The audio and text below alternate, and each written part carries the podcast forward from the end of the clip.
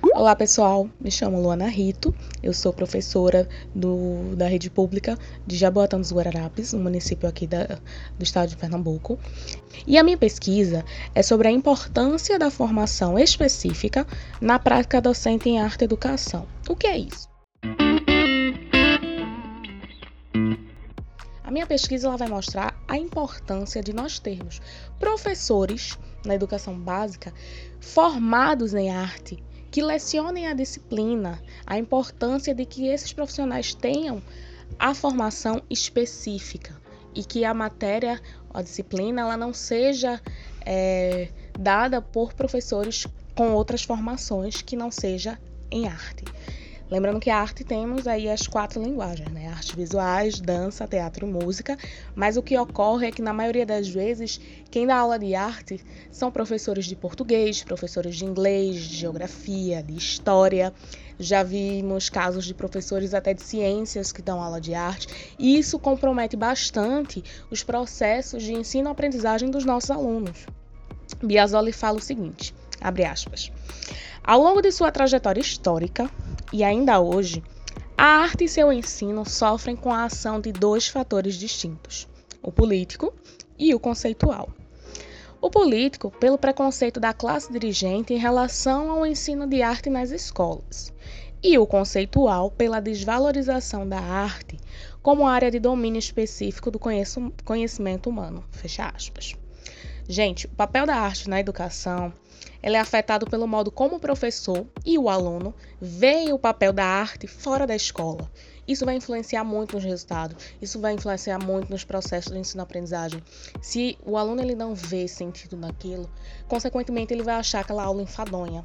E nada melhor que um profissional que tenha o conhecimento, que tenha experiência estética, que tenha repertório para conduzir esses conteúdos. É, os parâmetros curriculares nacionais de arte, eles propõem, defendem o ensino da disciplina, reconhecem o seu valor e suas contribuições na formação de cidadãos. Apesar disso, a arte é um dos componentes curriculares obrigatórios e, no entanto, é um dos mais subjugados, como inferior aos demais componentes. Sempre prezam por outras disciplinas e acabam deixando a arte como algo inferior, como uma aula é, acessória apenas ou que visa estudar apenas datas comemorativas, ou acham até mesmo que o profissional, o professor de arte, ele, ele está ali na, no ambiente escolar para decorar as escolas, o que é um grande equívoco. E acaba reduzindo a arte a isso, ao invés de ampliar o repertório dos alunos, ampliar os limites, é, proporcionar experiências estéticas de fruição para esses alunos. Como diz Fusari e Ferraz, é preciso saber arte e saber ser professor de arte.